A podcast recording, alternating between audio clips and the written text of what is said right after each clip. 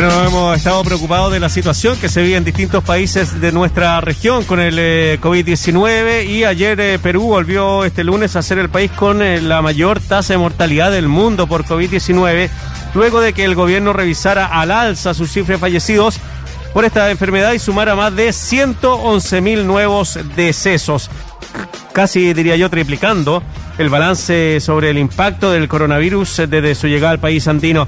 Estamos ya con el editor y presentador de Radio Programas del Perú, RPP, Omar Mariluz. ¿Cómo estás, Omar? Bienvenido. Eh, ¿Qué tal? ¿Cómo están? Buen, buenos días aquí todavía, Marcelo, Lucía. Un fuerte abrazo desde Perú.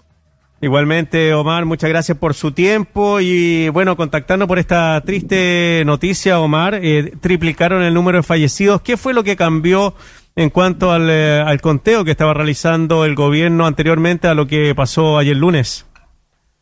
Bueno, para, para, primero para comentarles que eh, si bien la noticia es impactante y, revisando la prensa internacional ha tenido mayor rebote en, en medios de afuera, en Perú no ha sido algo eh, a lo que le hayamos prestado mucha atención, al menos en los medios de comunicación, porque Marcelo Lucía realmente era algo que esperábamos y, es un tema que estuvo en el debate durante la primera ola, durante los, los inicios de la pandemia, es decir, eh, desde el propio Estado se reconocía que no había capacidad eh, para contar bien a nuestros muertos. Las cifras que se reportaban, las cifras que reportaba el Ministerio de Salud de Perú eh, eran mucho menores a lo que la realidad nos decía. Y cuando digo la realidad me refiero al Sistema Nacional de Defunciones, ¿no? Donde ingresa toda persona fallecida. Entonces veíamos que las cifras que reportaba el Ministerio de Salud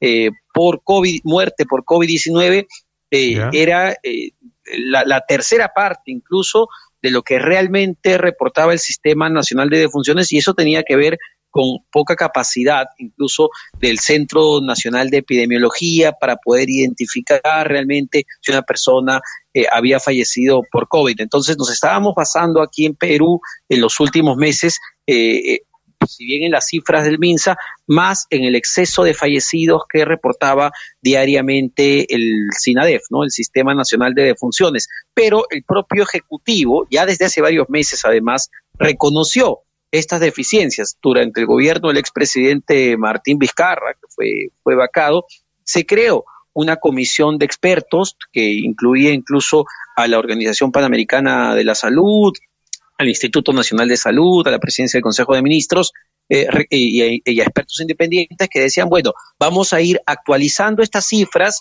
eh, en la medida de lo posible para tener un verdadero panorama del impacto de la COVID-19 en la cantidad de, fallecidos. Se hizo una actualización previa, además, que ya arrojaba una mayor cantidad de, muertos y esta es la, actualización que se ha hecho ya a mayo de este año, ¿no? a, la, a la fecha a la fecha actual y como ustedes muy bien señalan, eh, lo que estamos reportando pues e, es dramático, ¿no? Es dramático porque estamos hablando de 180.764 fallecidos producto de esta enfermedad que, que es prácticamente el triple, ¿ah? el triple de lo que reporta eh, el Ministerio de Salud con sus, con sus limitaciones e incluso es un poquito más de lo que estaba reportando el Sistema Nacional de Defunciones, lo que nos convierte eh, en la práctica en el país con la mayor cantidad de fallecidos producto de esta, de esta enfermedad por millón de habitantes, ¿no? Si lo vemos en, términos ya absolutos de, cantidad de muertos, nos ubica pues por debajo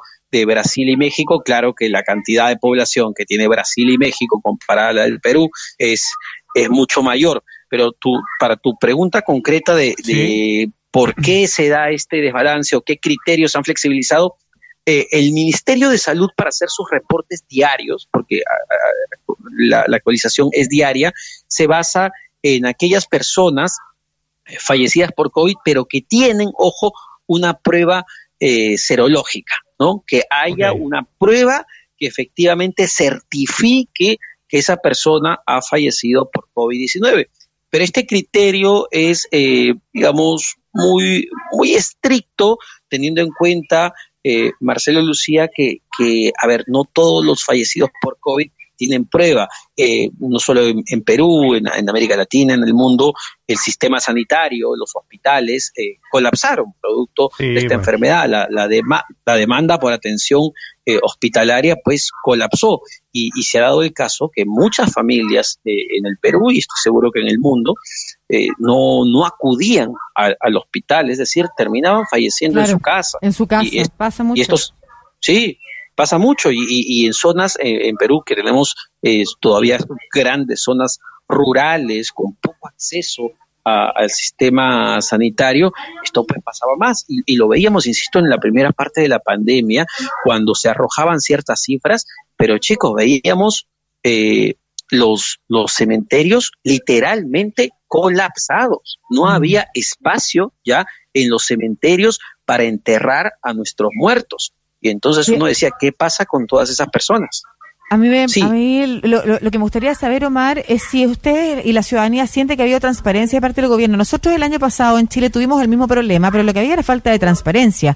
O sea, se anunciaba como fallecido o como número de fallecidos solamente quienes efectivamente tenían eh, PCR, desconociendo todos los diagnósticos clínicos que se hacían en los hospitales, eh, en la morgue, sabiendo que el mismo departamento de estadísticas del Ministerio de Salud era capaz de actualizar con otra cifra mucho mayor los realmente fallecidos con este diagnóstico clínico que arrojaba que una persona, pese a no tener el PCR, eh, tenía todos los síntomas porque había muerto en su casa y otras cosas más que, como tú bien has contado, impedían que una persona eh, hubiera accedido al PCR con tiempo antes de antes de fallecer. Eso provocó en Chile una gran polémica y, al, y se vio obligado el gobierno a actualizar esas cifras. Ahora se siguen dando, así como la cifra de fallecidos, otras cifras con súper irregulares eh, datos. O sea, aparecen recuperados personas que, incluyen a los números que incluyen a los fallecidos. Claro, se dice recuperados porque salieron de la clínica, pero en realidad están fallecidos varios de ellos. Entonces, eso generó aquí en Chile también una crisis política, ha agudizado la desconfianza y la credibilidad hacia el gobierno. En Perú la situación es distinta o es similar? ¿Es una falta de transparencia o se le entendió desde un inicio que no había la capacidad y lo que se está haciendo ahora es corregir para hacer un mejor seguimiento de la pandemia? A ver, eh, yo diría que al principio esto también generó mucho debate, mucha polémica y mucha suspicacia de parte de la población. Eh, el comentario mayoritario en algún momento, sobre todo en los primeros meses de la pandemia, era nos están engañando son más muertos y son más contagiados de los que realmente dice el gobierno. Y ante esta polémica, porque insisto, una cosa era lo que arrojaba el MINSA y otra cosa es lo que veíamos en los cementerios, otra cosa era lo que veíamos en los hospitales y en nuestro, en nuestro día a día, eso pues eh, aumentó la suspicacia en el país. Eh, yo no, no sé si por una falta de traspaso, no, no, no podría decir que había una voluntad de parte del gobierno de ese entonces, del expresidente Martín Vizcarra, de ser poco transparente. Y, y, y, tal fue el punto de la suspicacia que, que el gobierno tuvo que salir a explicar. No es falta de transparencia, son limitaciones como propio Estado que tenemos. Y, y, al salir a reconocer estas limitaciones, esta falta de personal, incluso en, el Centro de Epidemiología, en el Instituto Nacional de Salud, eh, dijeron, bueno, no tenemos la capacidad, sabemos que la cifra probablemente es mucho mayor como la que está reportando en este momento el Sistema Nacional de Defunciones, creemos este, esta comisión, creemos esta comisión independiente, esta comisión que incluso, insisto, integra a, gente de la Organización Panamericana de la Salud, a expertos independientes, eh, ingenieros, eh, digamos, que, han estado haciendo el análisis eh, diario de, de, cómo evoluciona la pandemia a través del Open COVID Perú, se integró este equipo de expertos y se, hizo una primera actualización y anunciando que esto iba a ser de manera constante. El gobierno del presidente Francisco Sagasti continuó. Es decir, en el Perú entendíamos, eh, al menos en los últimos meses, que había al menos dos cifras, ¿no? La cifra del MINSA, del Ministerio de Salud, que sabíamos era eh, mucho menor a lo que reportaba la realidad, pero que servía de alguna manera para ir viendo cómo, cómo evolucionaba la enfermedad en cuanto a contagios y en cuanto a muertes. Pero además, eh, siempre, y en, y en los medios de comunicación ha sido así, nos basábamos en la cifra del Sistema Nacional de Defunciones, eh, eh, eh, pero más que falta de transparencia, creo que hubo un buen momento y una buena reacción del Ejecutivo al decir tenemos poca capacidad técnica y lo estamos mejorando y vamos a ir actualizando estas cifras. Oye, Omar, eh, bueno, nosotros estábamos bien expectantes con lo que pasaba en Perú porque, mm. bueno, acá nos enteramos de que Chile le estaba enviando oxígeno, que se había acabado, estos oxígenos que van en botellas para, para las personas. Y quería preguntarte sobre eso, si ya han podido recuperar la cantidad y la producción de oxígeno para la población en Perú y cómo va la, el tema de la vacunación. Bueno, hay, hay dos, dos factores, ¿no? El, el tema del oxígeno volvió a ser un drama terrible en abril. Abril fue el peor mes, ¿no? El peor mes de toda la pandemia, no solo de la segunda ola, de toda la pandemia, la mayor cantidad de muertos, el drama del oxígeno se intensificó pese al apoyo de Chile, pese a los intentos de la empresa privada, lamentablemente había una brecha de oxígeno tremenda y lo veíamos en las enormes colas que, se formaban de parte de las familias para poder acceder a oxígeno eh, por parte privada, ni siquiera del Estado, pagando lo que mm. lo, lo, caro que era en ese momento un balón. Se ve una reducción en esas colas, uno podría decir que la brecha se ha ido cerrando, pero no es para nada, no es que esté solucionado el tema del oxígeno. Todavía hay una, una demanda insatisfecha que impacta pues en la vida de miles de miles de personas pero ya no es la misma que teníamos en abril porque la cantidad de contagiados también en mayo ha venido bajando de manera importante.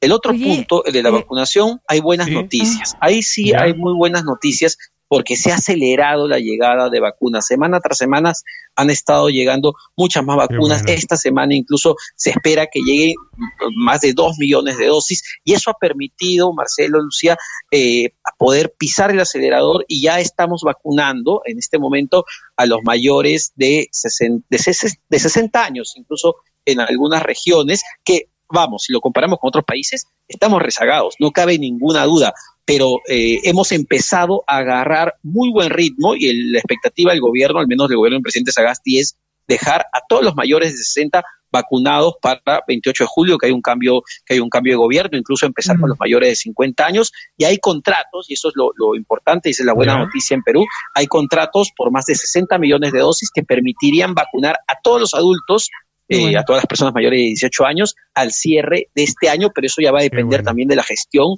del próximo gobierno. Pero eh, por el lado de la vacunación, ah, sí. No, es que sobre esto quería preguntar finalmente, en, Latinoamérica en la pandemia ha estado además eh, de la mano de las crisis políticas sociales que viven varios países, el nuestro para qué decir, ¿no es cierto? Sí. De conocimiento mundial lo que ha pasado en Chile a partir del 2019, que nos tienen un proceso constituyente. En Perú la cosa también está complicada, ¿no es cierto? Eh, con un presidente vacante, con un gobierno interino, eh, y, en el contexto de todo aquello además, saber que estamos hablando de una de las regiones más pobres y con mayores grados de desigualdad también del mundo. Entonces, ¿cómo, cómo se ha visto afectado la situación social en Perú y también cómo ha incidido el escenario político en lo que están viviendo eh, nuestros vecinos peruanos y peruanas. creo que creo que una cosa incluso responde a la a la otra. La pandemia, eh, en el aspecto sanitario, la crisis fue dramática, en el aspecto económico eh, fue tan o más dramática que en la parte sanitaria. Perú cerró de manera abrupta su economía en la quincena de marzo del año pasado, el PBI peruano se cayó, fue uno de los, de los digamos, de las economías que más cayó en América Latina y en el mundo, casi 12% de contracción en el 2020, que eso se tradujo literalmente en 3 millones, 3 millones de nuevos pobres en el país. La pobreza subió del 20% al 30% en el 2020. Perú tiene en este momento 10 millones de pobres, eh, 10 millones de personas que viven con cuánto, con menos de 100 dólares eh, al mes, que, es tremendo. La clase media se redujo, el desempleo aumentó, la desigualdad aumentó, eh, las familias terminaron más endeudadas, es decir, el tejido social del país eh, se vio tremendamente afectado y si bien muchos han recuperado el empleo, no es el mismo empleo, mm, no con las mismas condiciones, probablemente ganan menos que antes y están más endeudados y eso genera ansiedad, eso genera dramas y, y, bueno, yo, no, vamos, ve la, la teoría la teoría social, teníamos todas las cartas para un escenario político mm. eh, bastante complejo y polarizado como el que estamos, entre una extrema izquierda que representa eh, Pedro Castillo y eh, lo que se conoce como una también derecha conservadora, no sé si extrema, pero derecha muy conservadora, como es la que representa Keiko Fujimori, ambos, ambos candidatos conservadores, mm. y ambos populistas, ambos conservadores, solo que cada uno en su orilla, pero ambos con un corte más o menos autoritario. Entonces, en una coyuntura de tanta crisis social, eh, y, sanitaria por la que estamos pasando, era más o menos previsible que íbamos a tener un escenario así, de candidatos populistas y autoritarios que prometan reinventar el Perú y reinventar absolutamente todo. Eh, el problema es las dudas que generan, ojo, ambos candidatos en cuanto al manejo sobre todo de la pandemia, porque en ambos casos hemos escuchado lamentablemente unas cosas y unas propuestas que no se ajustan pues a, criterios científicos, que es lo que, lo que más asusta. Ya han, ya han revirado, ya han revirado, eh, porque ah, escuchábamos unas cosas del dióxido de cloro, el ivermectina en, en, ambos lados, que realmente preocupaba y ambos se han comprometido a continuar con el proceso de vacunación, que es, es lo que, digamos, lo, lo que nos va a sacar de esta crisis en la que nos encontramos. Pero hay dudas de ambos lados. ¿eh? Omar eh, Mariluz, editor y conductor de RPP Noticias. Eh, muchas gracias, Omar, por tu tiempo y por eh, estos comentarios también y acercarnos a la situación que están viviendo nuestros hermanos del pueblo peruano. Un abrazo grande, cuídate. Muchas gracias, Omar, un abrazo. Un abrazo, un abrazo, Marcelo, Lucía, cuídense, un gusto.